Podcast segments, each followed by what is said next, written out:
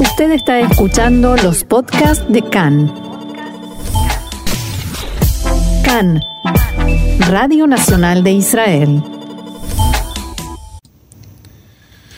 Bien, seguimos adelante aquí en Cannes en español y ya tenemos bien cerquita esta fecha programada por el gobierno israelí para eh, iniciar el proceso de anexión de territorios y asentimientos o aplicación de la soberanía israelí, según cada cual elija la terminología. Y por ello tenemos el gusto de contar hoy con nosotros nuevamente con Tony Reichler, que es miembro del equipo de relaciones exteriores del partido Likud. Shalom y Boker Tov, Tony. Eh, Boker todos, buenos días eh, a ti y a los que nos están escuchando. Gracias por la invitación. Buenísimo, nosotros un gusto tenerle, tenerte aquí de nuevo, Tony. Bien, eh, la primera pregunta es clara. La fecha marcada por el gobierno israelí, Benjamin Netanyahu, de la mano de, del primer ministro alterno Benny Gantz también, eh, es este 1 de julio que está a la vuelta de la esquina. Y la, la primera pregunta es obvia. ¿Cómo, ¿Cómo lo ves? ¿Cómo te sientes tú a nivel personal y a nivel de tu partido pues ante esta inminente fecha que se supone que va a marcar un antes y un después en la realidad aquí en Israel y con los palestinos? Bueno, primero que nada, eh, en el Comité Central del Partido del Likud, hace varios años, si tengo entendido, hace como cinco años, se decidió que se tenía que tomar una posición acerca de los territorios. ¿Qué quiere decir? Que el Comité Central dijo que tenía que eh, aplicarse la soberanía en los territorios de Judea y Samaria, y eso es algo que se tenía que haber hecho hace bastante tiempo. Y creo que estamos llegando a un buen momento donde tenemos un excelente socio en, la, Casa Blanca, que es el eh, presidente Donald Trump, y tenemos esta, esta oportunidad histórica de poder eh, hacer eh, justicia con más de 400.000, 500.000 israelíes que viven bajo un, bajo un gobierno militar y poder darle soberanía para que vivan bajo un gobierno civil como todos los israelíes en el país. Pero más allá del hecho de que vivan bajo condiciones de la administración militar del ejército, sí que es cierto que son israelíes a pleno derecho, incluso los residentes en estas zonas tienen beneficios por parte del gobierno en transporte, educación, vivienda. Eh, eh, precisamente en vivienda no tienen los mismos derechos que tienen los demás israelíes. Eh, mm. ellos no tienen el tabo eh, ellos no pueden, eh, no sé cómo se dice eso en español, disculpa, se me olvidó. Sí, pero, bueno, tranquilo, continúa. Sí, no, no tienen el derecho de poder eh, inscribirse como cualquier israelí y poder eh, tener el derecho sobre su vivienda. Pero bueno, yo creo que eso es algo histórico que se debe hacer. no hay que perder el tiempo con eso, ya que no se sabe si en, si en septiembre eh, cuando hayan elecciones en Estados Unidos, eh, las cosas cambian. Respecto al aliado en la Casa Blanca, obviamente, pues eh, el primer ministro Netanyahu y el Likud pues ve en Donald Trump pues un, eh, un inmejorable socio, ¿no? Y sobre todo para esta causa, pero hemos escuchado en estas últimas semanas pues voces discordantes con este plan e incluso mm, las voces más duras dentro del movimiento de los colonos en la margen occidental que acusaban a a Jared Kushner, incluso a Trump, de clavar un, puñal en la espalda de Israel y de declararlos que no son amigos de Israel, porque al final su plan, a la larga, prevé de alguna manera crear un Estado palestino. Bueno, eh, tanto de derecha como de izquierda en los, extremos siempre van a haber, eh, eh, vamos a decir, voces en contra. Eso no nos sorprende en el partido pero creo que no hay una mejor oportunidad para poder eh, eh, darle soberanía al 30% del territorio de Judea y Samaria. Eh, no creo que Jared Kushner y Trump sean enemigos de Israel, todo lo contrario, están dando una mejor oportunidad que ningún gobierno le ha dado. Vamos a esperar el primero de julio a ver qué pasa. Y yo creo que al final de todo, mire, las condiciones para, para crear un Estado palestino no son las mejores para ellos, ya que están pidiendo más de 10 eh, más de 10 eh, eh, peticiones. peticiones para poder crear un Estado. No se, la, no se las está dando fácil a los, a los palestinos, pero bueno, hay que poder aprovechar este momento. Entonces esperemos dos semanas a ver qué pasa. Voy a repasar las palabras de esta semana del secretario de la ONU, Antonio Guterres, en el Consejo de Seguridad, donde decía que estamos en un momento decisivo. Dice, la amenaza de Israel de anexar partes de Cisjordania ocupada ha alarmado a los palestinos, a muchos israelíes y a la comunidad internacional. Lo ve como una grave violación del derecho internacional, dañaría la posibilidad de una solución pactada de dos estados y pide al gobierno israelí que abandone estos planes. Eh, las palabras de Guterres van en la línea de muchos dirigentes y muchos estados eh, occidentales que ven esta medida como, bueno, peligrosa. ¿Qué opinas al respecto? Bueno, eh, sinceramente la hipocresía de las Naciones Unidas nunca va a acabar en cuanto tiene en cuanto se trata de Israel. Inglaterra tiene el control sobre territorios a 13.000 kilómetros de su de su de su país. Francia igual. No quiero ni hablar tampoco de otros países europeos donde tienen igual asentamiento. Bueno, cuando se trata de Israel, siempre van a decir que está en contra del eh, derecho internacional. Totalmente. Y, eso negando lo que pasó en el Congreso de San Remo, donde se donde se dijo que Israel tiene el derecho de poder tener un Estado judío en la tierra de Israel. Pero eso ya lo tiene, ¿no? El, Estado judío en la tierra de Israel existe. Lo tiene, lo tiene, pero son, los territorios que ahorita se, les va a dar soberanía, son territorios en disputa. No son territorios que fueron, o sea, ¿de quiénes fueron esos territorios? Dicen que son de los palestinos. ¿De quién? ¿Quién tiene la prueba de que esos son territorios palestinos? Son territorios que, fueron del Imperio Otomano y después pasaron para el Imperio Inglés y después el Imperio Inglés dijo que hay que partir dos estados, pero los palestinos nunca aceptaron. Entonces, cada vez que los palestinos tienen una oportunidad para hacer un estado, hacen todo lo contrario. Y le voy a decir, y te voy a decir por qué. Porque ellos no quieren aceptar de que haya aquí un estado judío. Ellos están pensando que aquí a 50 años van a ser mayoría y nos van a poder sacar. Esa es la estrategia de los palestinos. Pero suele, Ellos eh, esperan, esperan, esperan. oficialmente el liderazgo, al menos en, no jamás, obviamente, pero en Ramallah la autoridad palestina es sí aceptar la existencia de dos estados bajo las fronteras previas a 1967. Obviamente habrá voces de todo, pero sí esa es la postura mainstream. Por tanto, sí que hay palestinos que están dispuestos a, aceptar esta realidad.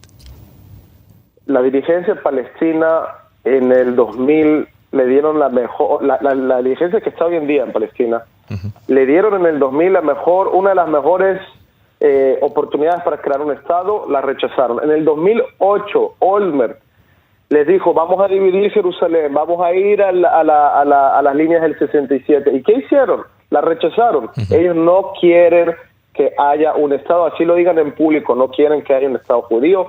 Puede ser que quieren que haya un Estado donde haya eh, libertad, tanto para los árabes como para los judíos, y quieren otro Estado totalmente homogenizado por palestinos y que no haya ni un judío. Entonces, bueno, esas son, esas son las políticas de ellos, y por eso es que ellos siempre fracasan. Entonces, ¿qué, hace, ¿qué ha hecho Israel desde que se creó el Estado judío? Ha tomado la iniciativa. Y ahorita llegó la hora de tomar la iniciativa y poder darle soberanía a partes de Judea y Samaria. Pero, eh, como decía en las palabras de Guterres, también hay muchos israelíes que están en contra y no estamos hablando de elementos en la izquierda o extrema izquierda, en parte del mainstream. Veíamos la, manifestación esta semana también en Tel Aviv de gente que dice, bueno, en, esta situación de crisis económica brutal que azota el país, de incertidumbre, de alertas de la comunidad internacional, demás, es el momento de, de añadir eh, una medida potencialmente incendiaria? ¿Es adecuado hacerlo ahora? Mira, siempre van a haber voces de todas las partes. Siempre van a, o sea, la parte derecha es muy clara y dice que este es el momento para hacerlo. La centro, el centro izquierdo siempre van a venir y van a decir, no, no es el momento. Yo me acuerdo que cuando eh, trasladaron la embajada de Estados Unidos a Jerusalén, eran las mismas voces.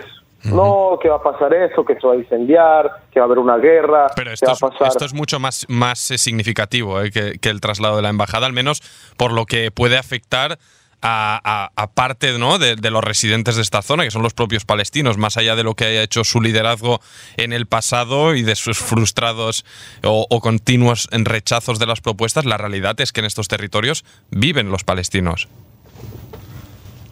la soberanía se va a hacer en territorios que ya están bajo control de Israel.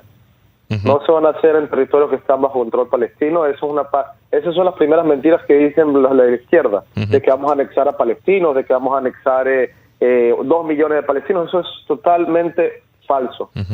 Según el acuerdo de Oslo, Israel tiene el control sobre el territorio C y eso eh, y, en ese territorio es donde se va a recurrir a dar una soberanía.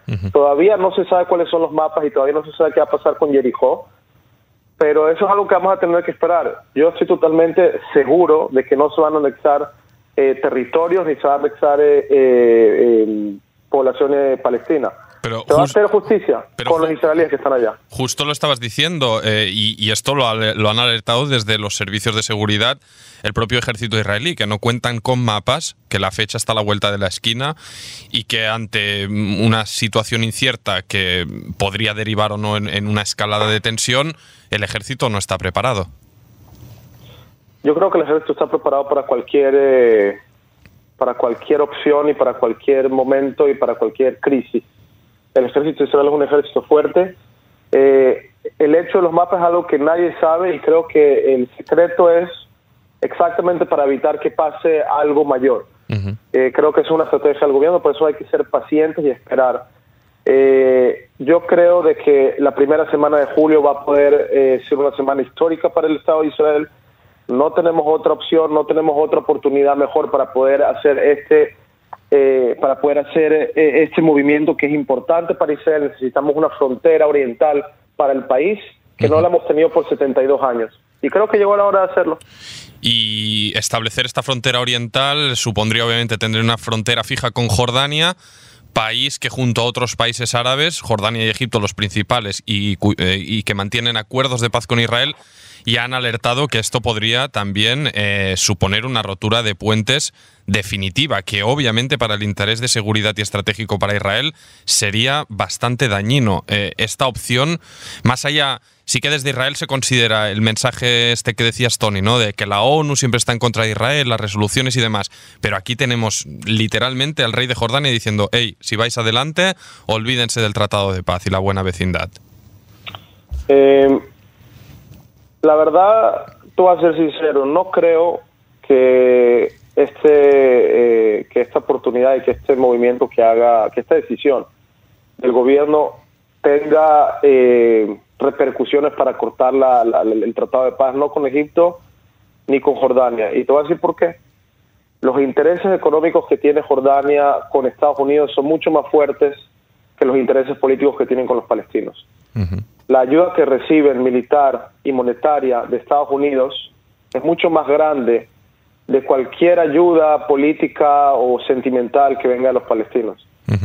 Y los países, queramos o no, se rigen y actúan solo por intereses personales, no por otros intereses. Entonces son voces que obviamente a nivel político el rey y el presidente de Egipto tienen que decir, y está bien, se lo reconocemos, lo entendemos, pero al final de cuentas no va a pasar algo crítico o dramático que cambie las relaciones, no con Israel, obviamente no con Estados.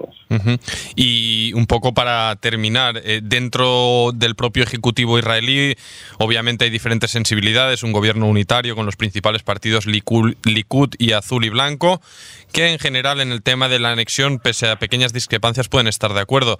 Pero mm, sí que es cierto que en el espectro político israelí e incluso entre los principales interesados, que son los residentes de Judea y Samaria, de los asentamientos, sigue habiendo esta presión dura de decir o Ribonut o soberanía entera o nada. Esto del 30% al final lo consideran un cuento. Ok, ¿y, cuál, sería la pregunta? No, no que, cómo, cómo se afronta esta presión que viene desde casa, no desde fuera. ¿Cómo se lidia con ello? Y, y, qué se, y, en tu criterio, ¿qué va a hacer o qué puede hacer el Likud para, para rebajar los ánimos y decir, miren, eh, tomemos esto que, que está bien por ahora? Como dije anteriormente, siempre van a haber voces y presiones tanto eh, a nivel internacional como a nivel de izquierda como a nivel de derecha. Eh, creo que Netanyahu entiende que no tiene otra oportunidad para poder hacer eh, cierto tipo de, movimiento. la verdad, te soy sincero, van a tener que aceptarlo los de la derecha dentro del partido porque no hay otra opción. Eh, vamos a tener que esperar. Eh, yo la verdad, sinceramente, no conozco cuáles son los territorios que van a estar, eh, que van a ser parte de este programa de, soberanía.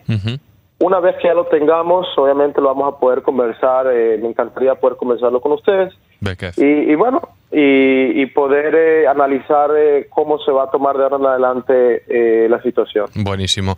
Pues Tony Reichler, miembro del equipo de Relaciones Internacionales del Partido Likud, te agradecemos poder escuchar en castellano las posiciones de, de, tu formación. Es un gusto tenerte aquí y como bien decías ahora, pues volveremos a contactar una vez pase esta fecha y evaluaremos la situación. Muchísimo gusto. Gracias. Muchísimas gracias por la invitación y que tengan buenos días todos los que están, nos, nos están escuchando. Muchas gracias, Tony. Shalom. Dale. Bye bye. Y nosotros seguimos aquí adelante en CAN en español.